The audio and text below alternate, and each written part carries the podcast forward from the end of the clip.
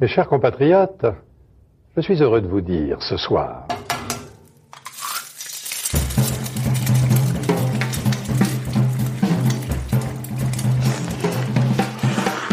Bienvenue dans À Poil, le podcast qui met à nu les chefs.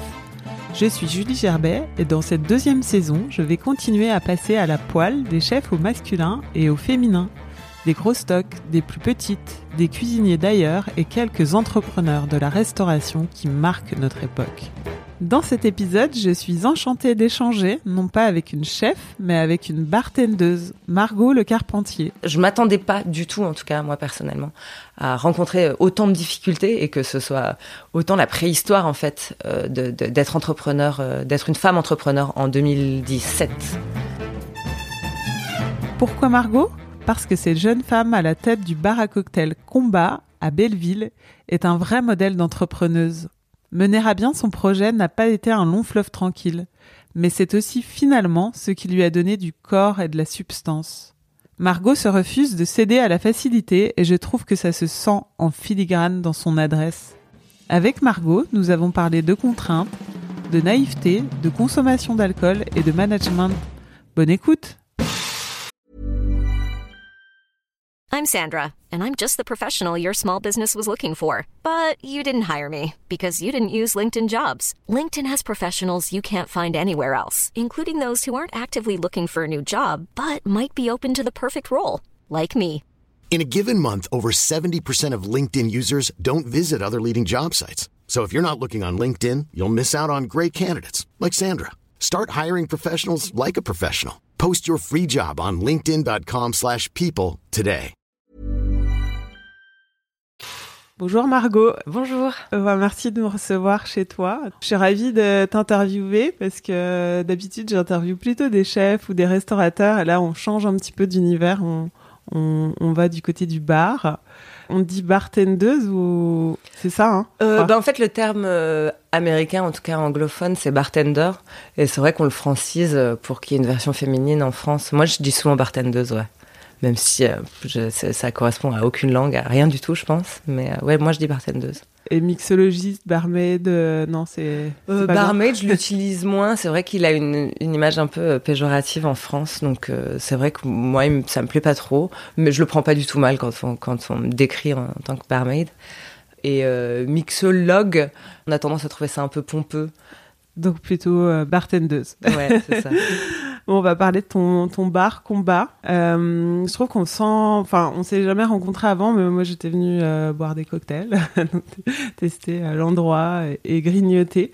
Et je trouve qu'on sent, enfin, tu l'as revendiqué, mais mais on le sent aussi sur place des revendications d'inclusivité autant bah, par le fait que vous soyez des femmes à la tête du, du bar et par, euh, je trouve, euh, les ingrédients utilisés qui sont des ingrédients euh, pas communs. Enfin, on sent que vous aviez, vous avez voulu mettre de l'inclusion à tous les niveaux. C'était, c'était là dès le début du projet? Oui, je pense que combat repose un petit peu sur euh, sur ce combat-là justement. Euh, au-delà du combat, euh, la référence déjà au quartier mm. où on est implanté. ensuite à la lutte féministe, c'est aussi un combat pour pour plein d'autres choses en fait. C'est multiple, on peut même les inventer au, au, fur et à mesure. À, à, la base quand même, c'était vraiment la lutte féministe et aussi le combat pour bien manger, bien boire, bien consommer en fait, consommer de manière raisonnable et raisonnée. Oui, puisque tu disais combat, c'est l'ancien nom du quartier où vous êtes implanté aussi. Hein. C'est ça, ouais. C'était un, un ouais, on jeu est plus largement, ouais, à l'ouest de la rue de Belleville. Euh, à l'origine, historiquement, ça s'appelle le quartier du combat, comme il y a le quartier de la banane, le quartier de l'Amérique, dans les environs, en fait. Et le, les revendications féministes, c'est venu parce que c'est le milieu du bar est masculin? Euh, mon associé Elena Schmidt et moi, c'est vrai qu'on a, on, on, a toujours été euh, féministes euh, au fond. je pense pas, forcément aussi revendiqué, que maintenant, mais euh, c'est vrai que c'est un c'est un sujet euh, de conversation comme de entre copines en fait. Et en fait, c'est vrai que quand on a fait la société, quand on a fondé notre société, on s'est on s'est retrouvé face à, des situations un peu de, de, misogynie, de sexisme, un peu qui nous qui ont pu nous bloquer. Et c'est vrai qu'on n'était pas du tout arrêté sur le nom. Et le jour où en fait notre avocat nous a appelé, il a fait bon bah maintenant en fait, faut vraiment arrêter le nom du bar Et on avait pensé à combat plein de fois et on, se retenait par par gêne, par peur en fait. Et on s'est dit non non mais en fait il devait y avoir ce jour-là une énième manifestation. Et on a dit non mais en fait il y, a aucun problème. Je pense que le, mot combat il est il est pas violent justement. C'est à nous de le rendre doux et et de l'expliquer et de, de dialoguer. Et en fait c'est vrai que quand on vient à combat il, il fait sens je trouve. Il vous plaît, il vous porte et, vous portez. Enfin, il y a vraiment un sens euh, derrière tout ça. C'est vrai qu'en plus, quand on a fondé la société, donc avant, bien avant même euh, l'ouverture du bar, euh, quand on envisageait ce nom-là, c'est vrai qu'on était en plein dans, des événements terroristes à Paris. Donc c'est vrai que c'était un peu dur pour tout le monde, pour nous aussi, d'envisager un nom pareil. Euh, et en fait, euh, au fur et à mesure, donc, on a ouvert beaucoup plus tard. Et on s'est dit que non, ça avait une, vraie résonance et que les gens étaient prêts justement à, à, entendre ce genre de ce genre de mots parce que c'était pas, c'est justement, il n'y a aucune intention violente, mais justement plus pédagogique en fait. Et tu parlais des réactions misogynes. C'était de la. Est-ce que c'est c'est dans le milieu euh, du bar entre entre euh, bartenders ou est-ce que c'est hors euh, de ça? C'est, je crois que vous avez essuyé pas mal de refus des, banquiers aussi. Oui, euh. c'est ça. Justement, contrairement à ce qu'on pourrait penser, voilà, dans le, dans le milieu du bar, parce que c'est vrai que tout le monde a un peu des priori sur la restauration et sur le, le, milieu de la cuisine. Maintenant, la mixologie, c'est vraiment pas du tout le milieu des chefs. Euh, enfin, c'est un, autre type. C'est des chefs également, mais c'est pas c'est pas le côté euh, militaire, en tout cas qu'on connaît à la française. Donc moi, si vraiment, enfin, et, je pense que mes collègues euh, seraient du même avis, le sexisme au quotidien, il vient vraiment pas du tout en fait du milieu de la mixologie et du milieu du bar.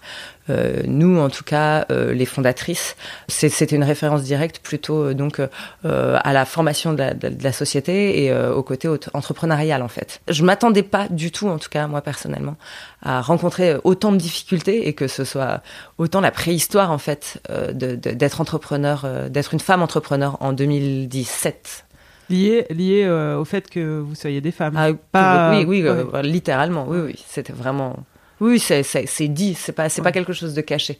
Enfin, c'est, euh, c'est un peu insidieux en fait. Mais je pense même que les hommes qui font des remarques par rapport à ça, enfin, qui sous-entendent que c'est un problème, ils s'en rendent même pas compte. Pour eux, c'est, c'est une évidence. Mais ça va être un problème que vous soyez une femme. Et en fait, euh, quand ils sont face à nous et on les regarde avec des yeux carquillés, genre, ben non, en fait, continue de nous expliquer parce que moi, je, enfin, je comprends pas en fait ce que tu veux dire. oui, euh, finalement, comme tu dis, tu t'étais pas vraiment, enfin, tu t'attendais pas à ça, tu t'étais pour toi, c'était pas un problème. Et, non, non, non, euh, je pense qu'on était vraiment, c'est, bah, c'est de la naïveté. Et c'est vrai que ça, c'est quand même un plafond de verre sur lequel on s'est cogné assez violemment et, euh, et auquel, euh, franchement, je m'attendais pas. Je pense que vraiment, tu sais, je pensais que le, le, le, combat était déjà en marche, le combat féministe était vraiment, en tout cas, suffisamment avancé pour que ce genre de problème n'existe plus. Et en fait, non, je pense que j'étais pas montée dans les, les sphères un petit peu décisionnaires, voilà, du milieu de la finance du bâtiment. Et, et en fait, euh, je pense que quand, quand, on y a été confronté, on s'est dit ah mais en fait c'est des milieux qu'on connaît pas.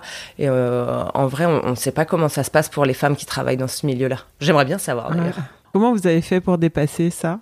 Pour, euh, pour aller euh, plus loin enfin euh, ben déjà on s'est fait financer par une femme. En tout cas c'est la, seule. c'est la seule qui a accepté de nous financer. Je crois qu'elle regrette pas en plus vous aviez quand même un super profil puisque as ton associée elle a, elle a fait des grandes études ouais, diplômée d'HEC ouais. toi t'avais l'expérience les ouais deux, moi j'étais diplômée de droit et, aussi formée donc dans un des plus grands bars à cocktails de Paris.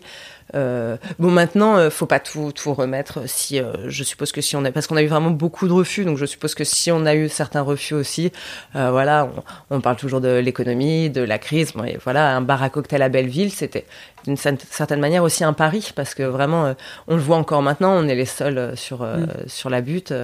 voilà, faut, faut venir nous voir. Le, le, cocktail, il n'est pas encore installé autant qu'il l'est aujourd'hui en 2019. En 2017, on était encore deux années en arrière. Donc c'était pas le même paysage. Euh, donc voilà, il y a, d'autres paramètres euh, évidemment, mais euh, en tout cas pour certaines banques, le, ça s'arrêtait juste au fait d'être une femme et d'être une association de femmes. En fait, qu'il y ait En des femmes, si seulement, il- si seulement il y avait au moins un homme, s'il vous plaît, ajoutez un homme à l'équation. Donc une femme vous a financé et après pour le reste, ce qui est des autres corps de métier auxquels vous avez dû sortir les, les, les muscles un peu. Ouais, bah, c'est vrai qu'en fait, une fois qu'on a le financement, c'est quand même une sacrée victoire, en tout cas pour, pour, pour un commerce.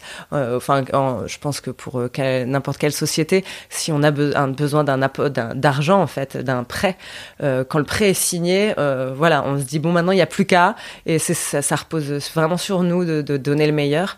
Mais en fait, ça repose pas que sur nous, parce que dans le cas d'un, commerce, d'un bar, c'est, c'est, euh, c'est des travaux, euh, voilà, c'est, c'est vraiment, euh, il y a plein de, de, corps de métier euh, auxquels, avec lesquels on est en contact, euh, des fournisseurs, euh, voilà.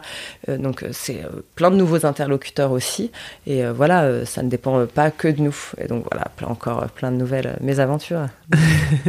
T'as l'impression qu'il faut travailler deux fois plus ou essayer de se faire respecter Bah, deux fois ouais, plus. faut euh, toujours essayer de. En fait, en plus, c'est un truc qu'on qu'on détestait faire avec Elena, c'est vraiment genre essayer de rappeler qu'on est les patronnes, en fait. Ouais. Alors que c'est, enfin, c'est pas du tout. Justement, c'est sûrement très féminin parce qu'en fait, on n'a pas du tout envie d'avoir à rappeler qu'on est patronne. C'est pas, c'est pas un statut qu'on assume forcément.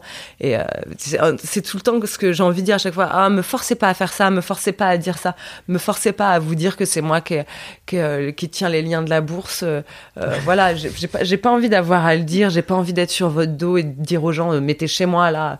Non, euh, vas-y, on, on peut faire ça en, voilà, en bonne intelligence. Et en fait, ça n'a pas été toujours le cas. Et c'est di- c'est difficile de se faire entendre parce qu'en fait, une fois que le prêt est accordé, voilà, on, on, on est de fait, voilà, euh, euh, les patronnes, euh, voilà, on, on doit lancer, on a tout, on a en plus toutes les responsabilités financières.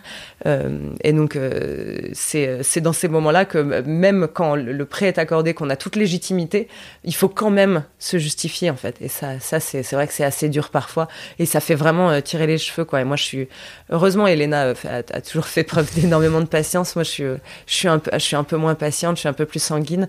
Mais euh, voilà, j'ai aussi appris. C'est vraiment quelque chose que que que combat m'a appris, en tout cas que l'expérience m'a appris, c'est elle m'a vraiment donné euh, plus de patience. En tout cas aujourd'hui en 2019, euh, plus euh, je suis un, un peu plus en paix avec moi-même, je pense. Tu, tu rêvais d'être bartendeuse petite? Euh, non, j'ai tou- j'ai toujours bien aimé ça. hein. Pour financer mes études, je travaillais l'été dans un dans un bar de plage et euh, et euh, je Oh. voulais toujours toujours être derrière le bar et faire les cocktails. C'est vrai? Ouais, ouais. C'était ouais, En Normandie? une. Ouais, en Normandie. ouais. Et tu, tu voulais faire quoi, tu te souviens? Quand Quand, je- t'étais enfant? Quand j'étais enfant, je pense que je, enfin, je voulais euh, faire comme mon père. Je voulais être prof de sport. Ouais, j'étais assez sportive. Je voulais, je voulais être prof de sport, ouais, comme papa, quoi. Et donc, t'as, donc tu faisais tes premiers cocktails euh, étudiante. Ouais, et étudiante. Après, donc, t'as fait des études de droit. Ouais. Et t'es partie à New York. C'est, Voilà. là-bas que t'as, je- vraiment ouais. découvert ce, ce milieu. euh, ouais. ouais. C'était en quelle année? 2012. 2012. Et euh, comment ça s'est passé euh, Euh, bah, déjà, je suis arrivée, euh, je suis arrivée à New York et j'étais vraiment épatée par la scène gastronomique. Euh, sûrement parce que je connaissais pas assez, assez, euh, celle de Paris. Encore une fois, je suis pas dans la comparaison. Euh, sachant que j'étais étudiante à Paris, j'avais pas du tout les moyens de découvrir la bistronomie et de faire toutes les adresses fooding. Mais euh, voilà. Donc, par contre, arrivée à, à New York, je gagnais un peu mieux ma vie. T'étais en stage dans Ouais. l'industrie musicale. hein, C'est ça, ouais. et euh, et je gagnais, je gagnais un peu mieux ma vie et aussi je sortais avec euh, donc euh, un mec qui était un, head bartender dans un grand hôtel euh, new-yorkais. Donc qui lui sortait énormément et allait énormément au restaurant, dans les grands bars à cocktails. Et c'est vrai qu'on a commencé à écumer toutes les adresses. Et euh, j'ai été, euh, ouais, ouais, ouais, j'étais vraiment scotchée. euh, je me suis vraiment découvert euh, une, une passion, vraiment le hobby de, de, de manger et déguster en fait. Euh, C'était devenu une obsession quoi. Je, je- si, si, euh, j'ai découvert par exemple les ramen en 2012 et je fais- faisais un ramen par semaine. mais On les a tous faits, on les, on a écumé mais tous les ramen de New York, je pense. Et puis voilà, après c'était tel cocktail, c'était vraiment par obsession. Euh, et je suis un peu pareil à la maison en cuisine, quoi. Tant que j'ai pas la meilleure recette de pancakes, je vais les faire toutes les semaines jusqu'à et je vais me mettre des obsessions comme ça, quoi. Et comment t'as basculé euh, vers le côté professionnel? Parce que t'étais dans l'industrie musicale, euh, j'imagine que c'était cool aussi. euh, Ouais. Mais c'était vachement moins cool à Paris en fait.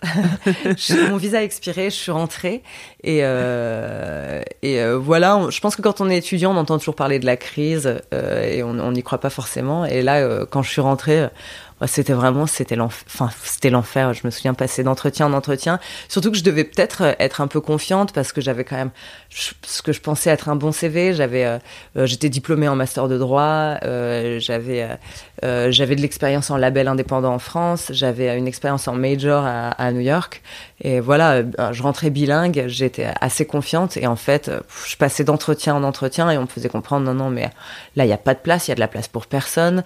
Et voilà le plafond de salaire que tu pourras avoir. Et je me disais mais ça, va vraiment être infernal quoi. Et je suis rentrée vers mai, en mois de mai. Et euh, en fait, l'été arrivé, on m'a dit laisse tomber, tu trouveras rien. Sauf que connaissant les, prix des loyers parisiens, il était hors de question que je voilà que je n'ai pas de, de salaire, d'argent qui rentre. Donc, euh, je me suis juste présentée un soir à l'expérimental cocktail club et j'ai dit vous cherchez quelqu'un. Ils m'ont dit reviens demain. Je suis revenue le lendemain.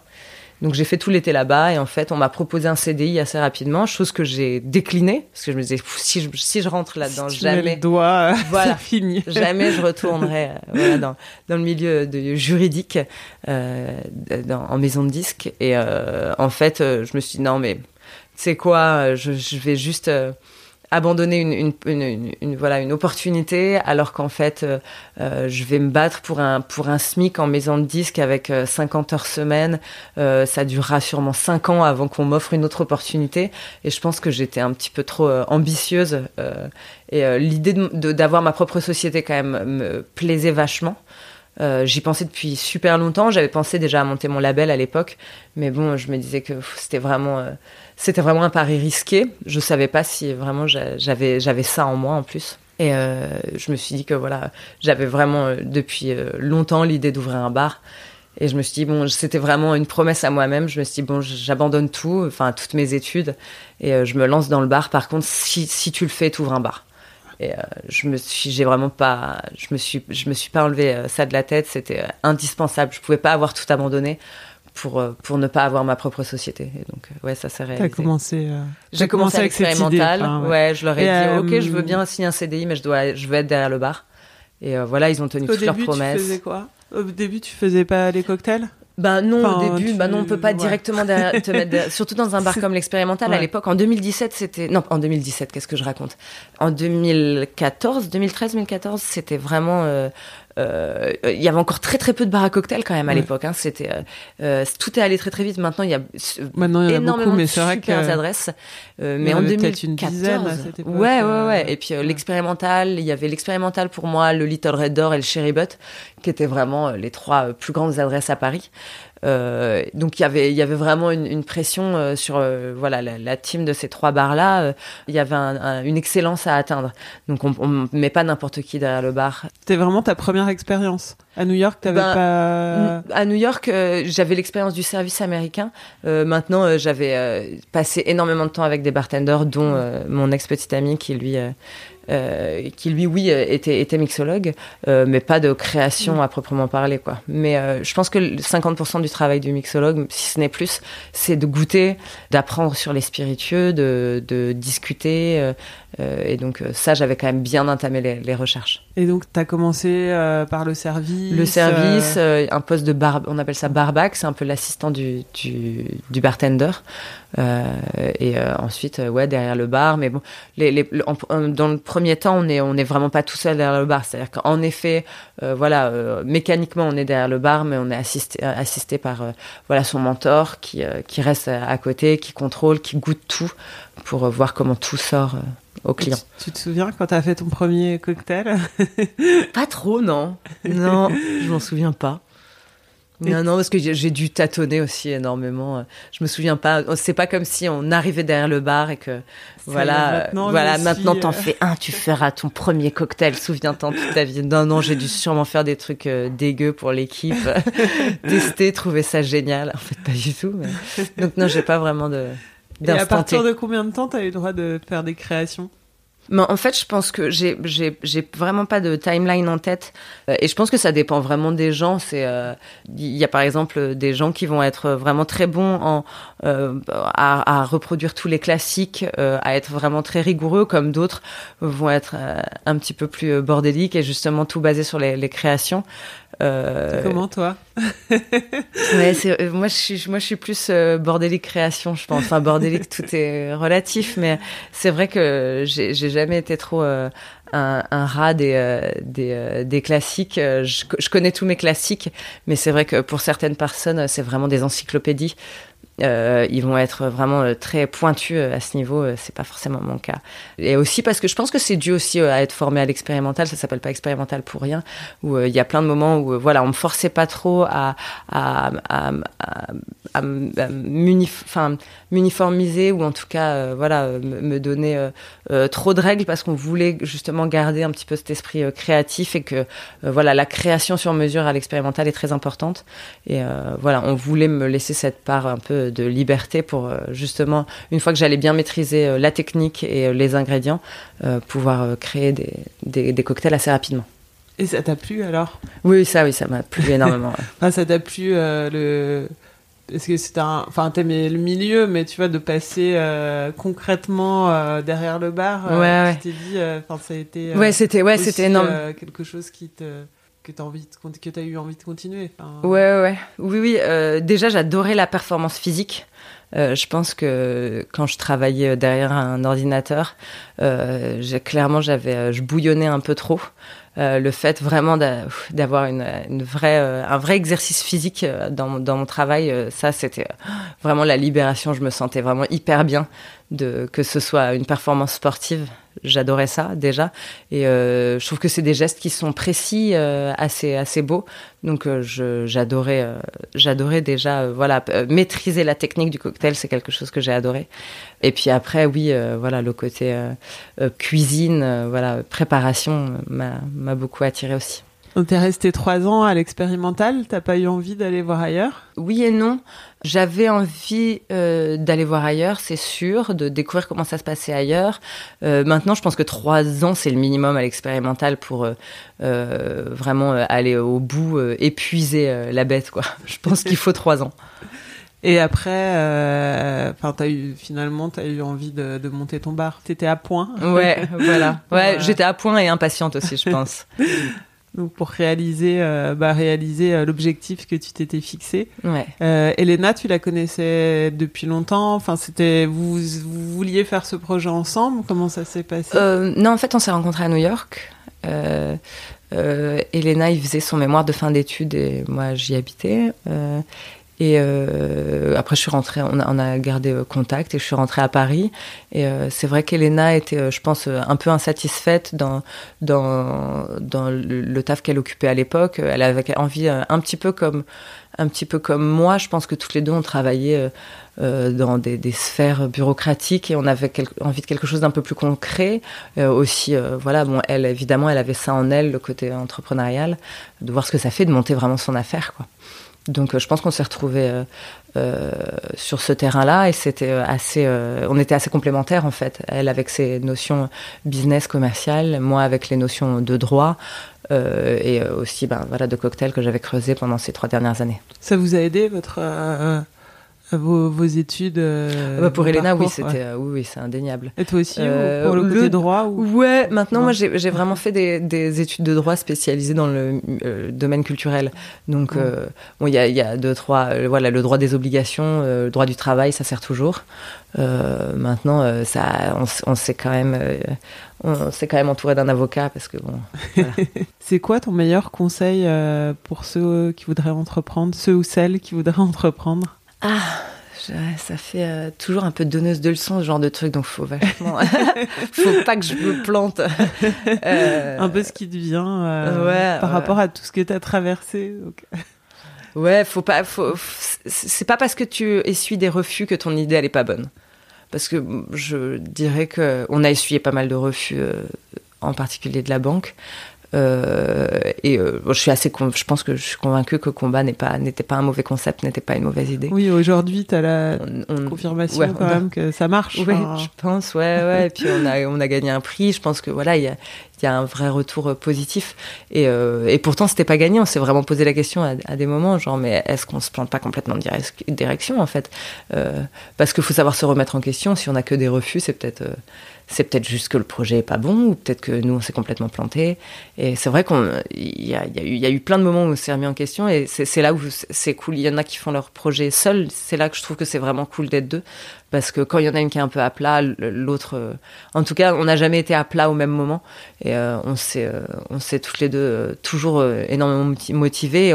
Il y en avait toujours une qui croyait suffisamment et beaucoup dans le projet pour euh, remonter l'autre en fait. Donc euh, c'est vrai que c'est c'est euh, bon maintenant c'est peut-être ça peut être un mauvais conseil parfois parce que voilà une idée de merde c'est une idée de merde aussi hein. des fois faut savoir s'en rendre compte faut savoir se remettre en question mais mais en tout cas oui je pense que si on est vraiment vraiment convaincu euh, faut pas se laisser démotiver par, par en tout cas l'administration, voilà, ce qui peut être parfois un peu raide. J'ai une tradition dans ce podcast, je fais une interview dans l'interview que j'appelle aller-retour. D'accord. ton âge 32. Ton signe astrologique euh, Capricorne. Ton cocktail signature euh, Je dirais tous les cocktails à base de, de vin, d'apéritif à base de vin, euh, toutes sortes de vins. J'aime bien ça. Ton cocktail préféré Ah Mon cocktail préféré, je sais pas, l'americano? Le bartender que tu admires le plus Je dirais Hiro du bar Benfidish à, à Tokyo. Ton ingrédient préféré Le vinaigre. Ton ingrédient détesté il n'y a, a, aucun ingrédient que je déteste vraiment. Je pense que justement, c'est le vrai challenge euh, de quelqu'un qui bosse derrière le bar. Faut, faut essayer de tout retravailler, faut reprendre à l'envers et essayer de, de, de tout travailler en fait. Je pense. D'apprivoiser. Ouais, ce que pas. ouais, ouais c'est ça. C'est la recherche de l'équilibre, même avec quelque chose qu'on n'aime pas. Ton dernier meilleur cocktail? Euh, bah toujours à bar Benfidish. Là, j'y étais en, en janvier. Euh, C'était un cocktail époustouflant. Est-ce qu'il y a un bar que tu aurais aimé ouvrir? Ah, j'aime beaucoup le Marie-Céleste à Paris. Je trouve que ça me ressemble pas mal. le meilleur compliment qu'on t'ait fait? Euh, je, euh, je, dirais euh, tenace, ou en tout cas qui, qui n'abandonne pas, borné, je pense, d'une certaine manière. C'est un compliment. Et la pire critique La pire critique, pff, ça va être pff, quelque chose forcément. De, de, de, de, toutes, les, toutes les remarques sexistes, qui, même quand elles sont des compliments, sont prises comme une critique, je pense. L'équipe est assez féminine chez Combat Elle est ouais, exclusivement féminine. Exclusivement. Vous l'imposez? Euh, c'était un, euh, contrairement à ce que pensent beaucoup de gens, c'était un hasard en fait au début. Euh, euh, encore une fois, on était naïve avec Elena, on, s'était juste associés ensemble parce que c'était logique. Euh, et on n'avait jamais, voilà, je pense qu'une association, une association de deux hommes, personne n'aurait n'aurait jamais rien dit. Là, on était deux femmes. Et après, on a embauché Élise Drouet, juste parce qu'elle était talentueuse et sérieuse en fait. Euh, et euh, encore une fois, on était suffisamment euh, naïfs pour que ça, ça, ne nous choque pas. En fait, quelqu'un ouvre un bar et il y a trois mecs derrière le bar, il n'y a pas une seule remarque en fait. et nous, on était dans voilà, on était dans cette même dynamique, genre non, en fait, ça, ça, ça semble. On a juste oui. pris les gens qui étaient là et qui étaient oui. faits pour le poste en fait. Et on était trois femmes. Et là, on s'est dit, ça, nous est venu quand même. On n'est pas si naïf que ça parce qu'en fait, à la, à la, formation de la société, quand on a vu que déjà être deux femmes, c'était complètement extraordinaire, on s'est dit, voilà, avec la, avec Élise qu'on a derrière le bar, euh, clairement, euh, ça va leur faire bizarre. Donc, euh, on, on s'attendait à ce que, voilà, des remarques. Vous en avez joué, enfin vous en jouez en continuant à recruter euh, finalement une équipe féminine. Euh... Encore une fois, euh, on recrute au CV. Ouais, pas, par hasard. Enfin c'est pas, vous l'imposez pas. On se l'impose pas. Maintenant, euh, énormément déjà de femmes viennent postuler à combat, de fait. Et en plus, euh, oui, oui, ça, ça, ça, nous est arrivé. Si on, si on a envie de recruter quelqu'un qui travaille déjà ailleurs, on est souvent impressionné par le talent au féminin. Et euh, voilà, si on est allé euh, recruter ailleurs, ça, ça, nous est souvent arrivé d'aller démarcher des femmes. Chez Combat, je trouve qu'il y a un goût euh, prononcé, enfin je le disais tout à l'heure, un goût prononcé pour les ingrédients pas communs, voire un peu bizarre dans les cocktails, comme le, la tequila infusée au capre, le réfort, le, bon, le picon c'est un peu plus commun, mais c'est quand même un, goût pas forcément accessible au premier abord peut-être. Euh, tu te refuses à, céder à la facilité? Ou- Ouais, il y a pas mal de veto sur euh, sur les menus. C'est vrai que j'impose. C'est. Je trouve ça assez drôle en plus. J'aime bien j'aime bien euh, créer sous contrainte. Je trouve ça. Je trouve ça assez cool.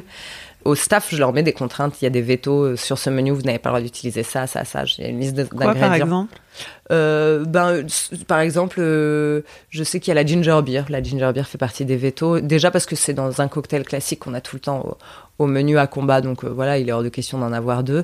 Et aussi, en fait, j'essaye de, de- c'est encore, c'est un peu des lieux communs ou euh, des, des, des, des produits un peu trop qui vont qui vont donner une longueur en bouche. C'est un peu ces ces, ces produits, Facile. hein, voilà. facile. Voilà, ces produits où genre ton cocktail il est bon mais il manque de longueur, tu sais quoi, on va mettre un peu d'absinthe, ou euh, on va mettre un peu de, on va mettre un peu de ginger beer et hop là c'est bon.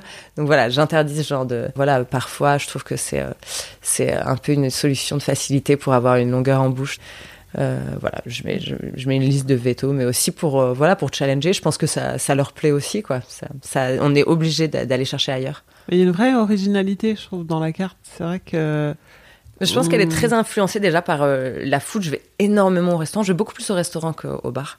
je mange vraiment beaucoup, vraiment beaucoup et de tout.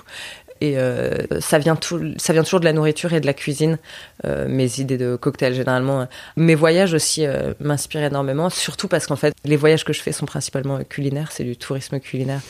Donc euh, je vais, euh, en fait, je voyage juste pour avoir une excuse pour découvrir une nouvelle cuisine et aller au restaurant, clairement. Donc euh, je reviens toujours avec euh, 50 000 idées que j'ai volées.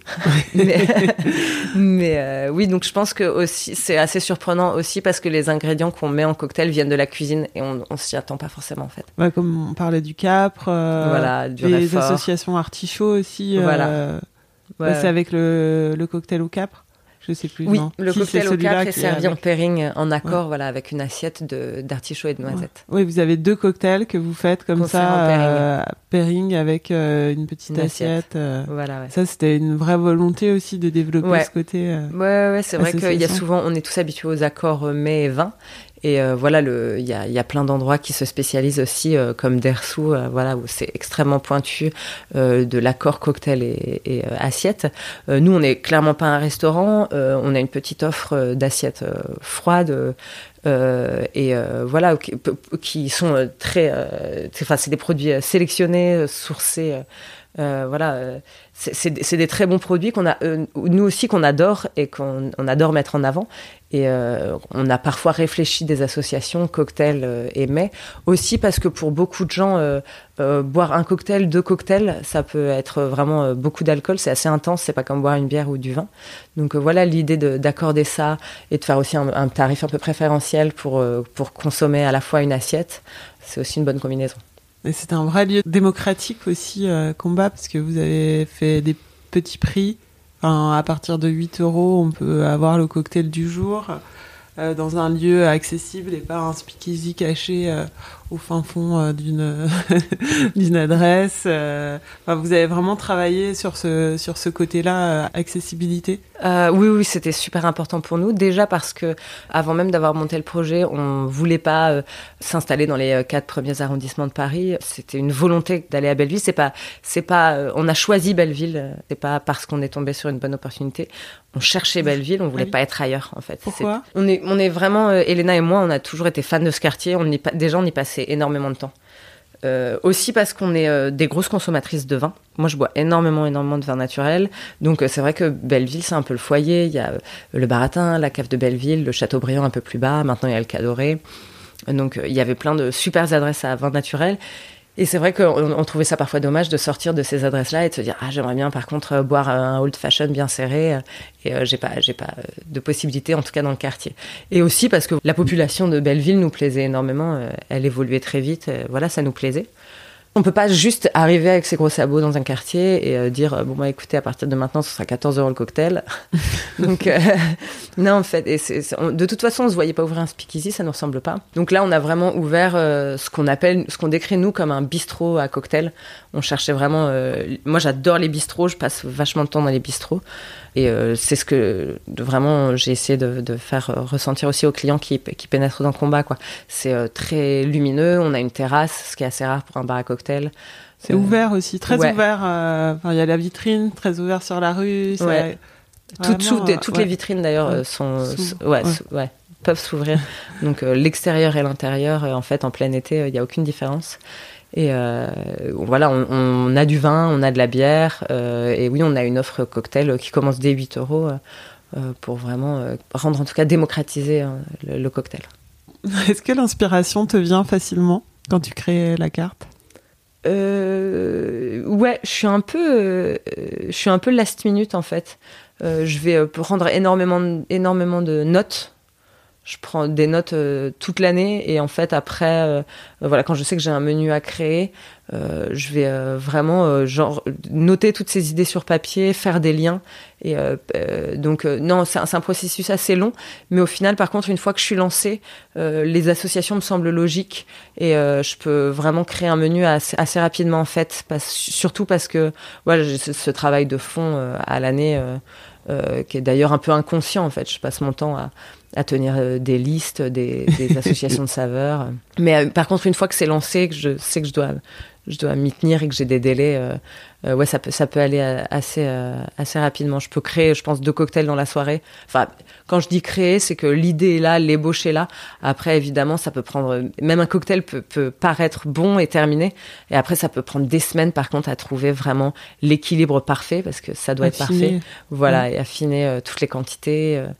C'est ça qui peut être vraiment très long parce que des fois le, un, un cocktail peut je peux adorer un cocktail et je vais jamais réussir à le terminer et il sera jamais sur la carte Ah oui.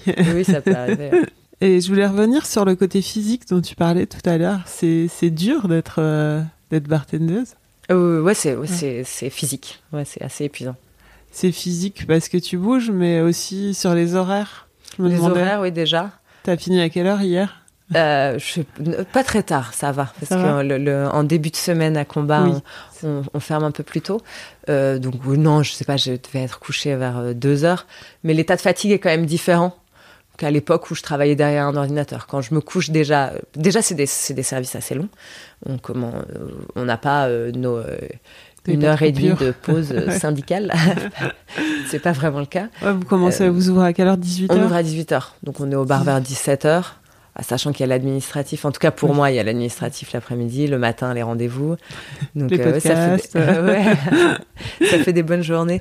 Mais euh, c'est vrai que la fatigue est différente. Physiquement, euh, on a quand même. euh, on- tous les soirs, on réorganise, on range le bar, on lave le bar. euh, voilà, c'est euh, des caisses d'alcool euh, constamment déplacées. euh, euh, voilà, euh, beaucoup de ménage aussi, hein, ça fait partie du quotidien. Euh, et puis voilà, après, il faut shaker, euh, déplacer de- des glaçons. Est-ce que tu t'interdis de boire euh, pendant ton travail? Enfin, ou que comment Enfin, je, je contrôle, je contrôle énormément ma consommation d'alcool. Je pense que c'est super important.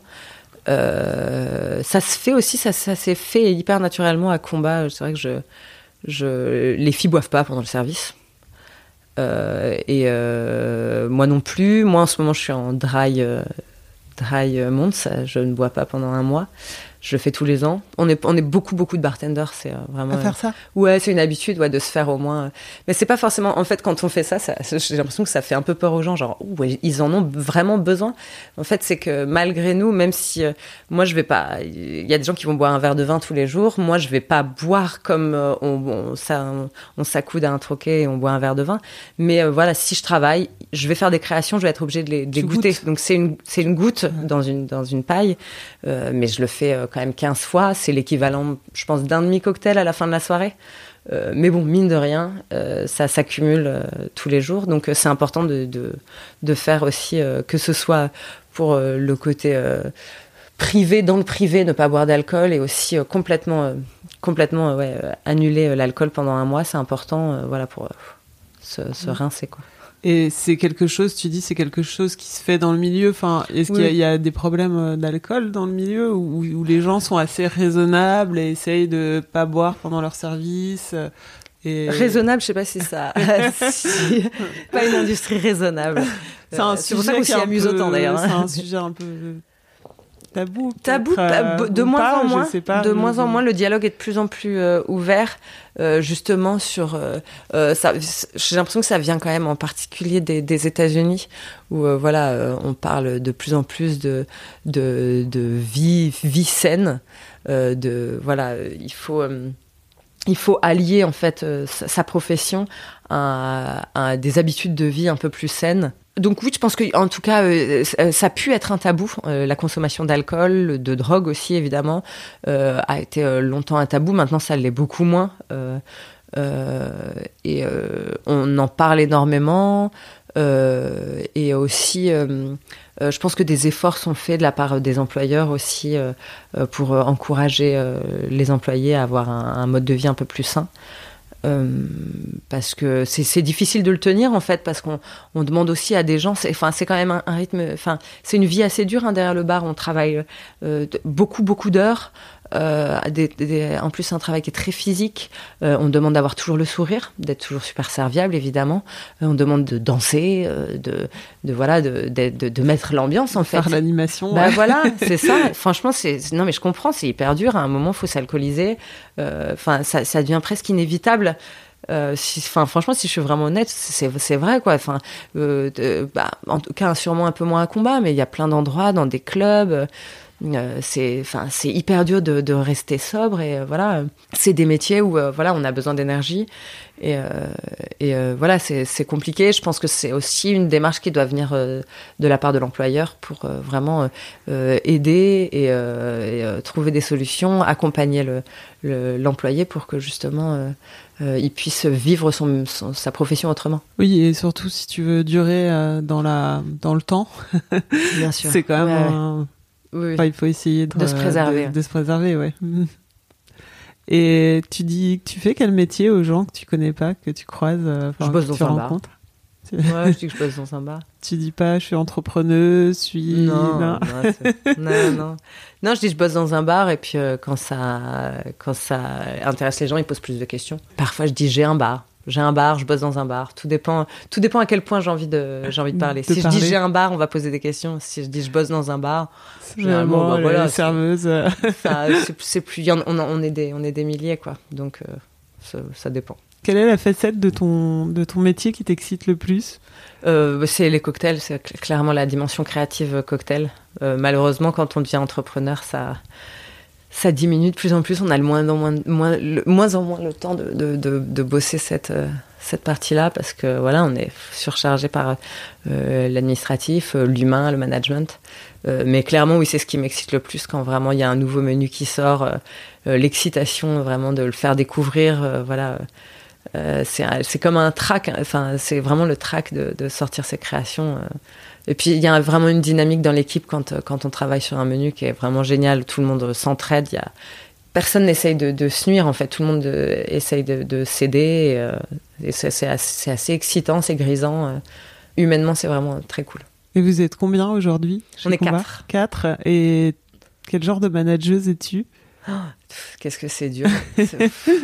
J'en ai aucune idée. Euh, je, c'est, euh, mais c'est vrai, clairement de très très loin euh, le plus dur hein, parce que on peut on peut t'apprendre l'équilibre dans un cocktail. On t'appellera, on, on t'expliquera par contre euh, jamais comment maintenir un équilibre dans une équipe. Personne t'apprend l'humain en fait. Ou en tout cas moi j'ai pas fait les études pour. Et il y en a pour qui c'est naturel. Moi ça l'est pas du tout. Donc ça se travaille. je le fais. En, je demande l'avis de plein de gens. je, je parle énormément.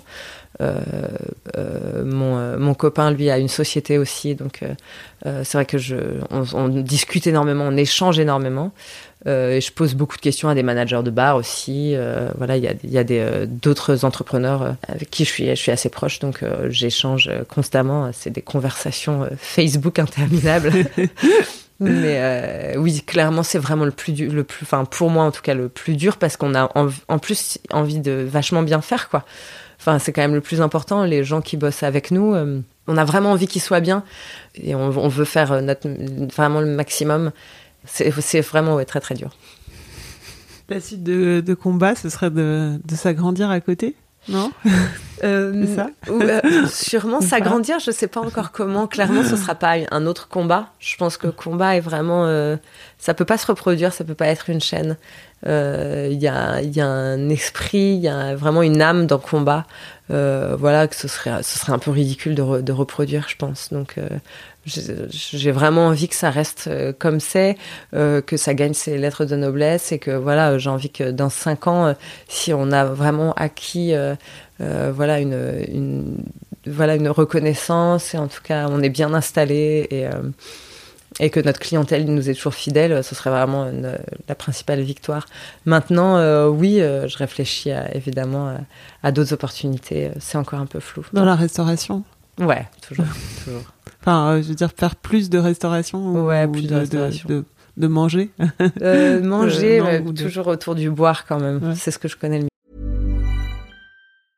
Hi, I'm Daniel, founder of Pretty Litter. Did you know cats tend to hide symptoms of sickness and pain? I learned this the hard way after losing my cat, Gingy. So I created Pretty Litter, a health monitoring litter that helps detect early signs of illness by changing colors, saving you money and potentially your cat's life. Pretty Litter is veterinarian developed, and it's the easiest way to keep tabs on your fur baby's health right at home. Go to prettylitter.com and use code ACAST for 20% off your first order and a free cat toy. Terms and conditions apply. See site for details. C'est la fin. Généralement, euh, je demande une petite recette au chef que je reçois. Est-ce que tu as une recette de, de cocktail qu'on peut refaire à la maison Un truc un peu simple? Euh, Bah ouais, je peux donner juste la. Je disais que mon cocktail préféré c'était l'americano. Et je pense que c'est vraiment très très simple à refaire chez soi. Et euh, c'est un peu, il y a plein de gens qui vont trouver que c'est un petit peu une variation du spritz parce que le spritz est tellement euh, vraiment à la mode en ce moment. Et on est un peu sur le, même type de cocktail. Euh, c'est un cocktail apéritif euh, légèrement amer avec euh, du Campari, du sweet vermouth, donc du vermouth rouge. Et c'est juste topé à l'eau gazeuse. Donc moi je l'aime en 3 centilitres de Campari, 3 centilitres de de vermouth rouge. Donc vous mettez tout ça dans un verre, il n'y a pas besoin de shaker, c'est direct au verre. Vous rajoutez des glaçons et vous ajoutez euh, à votre convenance euh, la quantité d'eau gazeuse. Et voilà, ça fait un super. Voilà, juste un petit coup de cuillère, une tranche de d'orange. Et voilà, c'est le cocktail euh, italien par excellence. voilà, avec le Negroni et le Spritz. Et c'est délicieux. Merci Margot. Merci à vous. Pour goûter ce qu'elle a dans le shaker, rendez-vous au combat, 63 rue de Belleville, Paris 19e. Cet épisode a été réalisé par Laurie Martinez, musique par Santiago Walsh. Vous pouvez retrouver tous les épisodes d'Apoil sur iTunes et sur n'importe quelle application podcast de votre smartphone, sur le site apoil-lepodcast.com et nous suivre sur les réseaux sociaux. Si vous vous êtes régalé, n'hésitez pas à nous décerner beaucoup d'étoiles, comme un certain guide gastronomique.